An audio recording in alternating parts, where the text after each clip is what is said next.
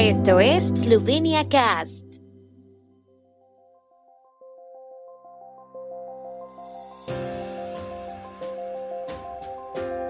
Noticias.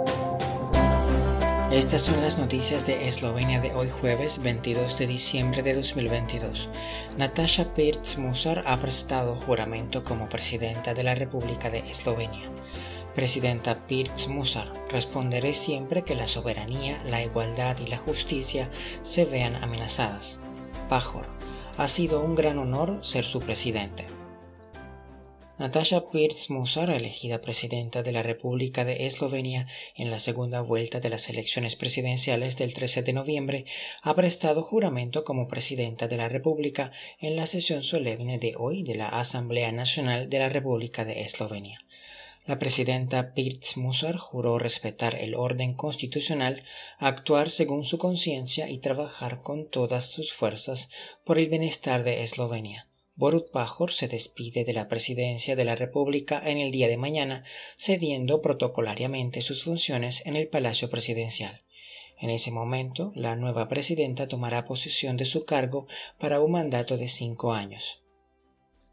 La nueva presidenta de la República, Natasha Pirc Musar, anunció en su discurso tras la ceremonia de investidura en la sesión solemne de la Asamblea Nacional que seguirá luchando por los derechos humanos y la dignidad, Responderé siempre que la soberanía, la igualdad y la justicia se vean amenazadas, anunció.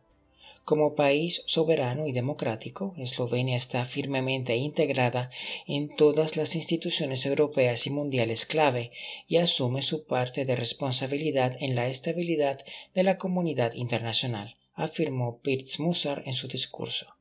Añadió que como presidenta está dispuesta a asumir gran parte de esta carga.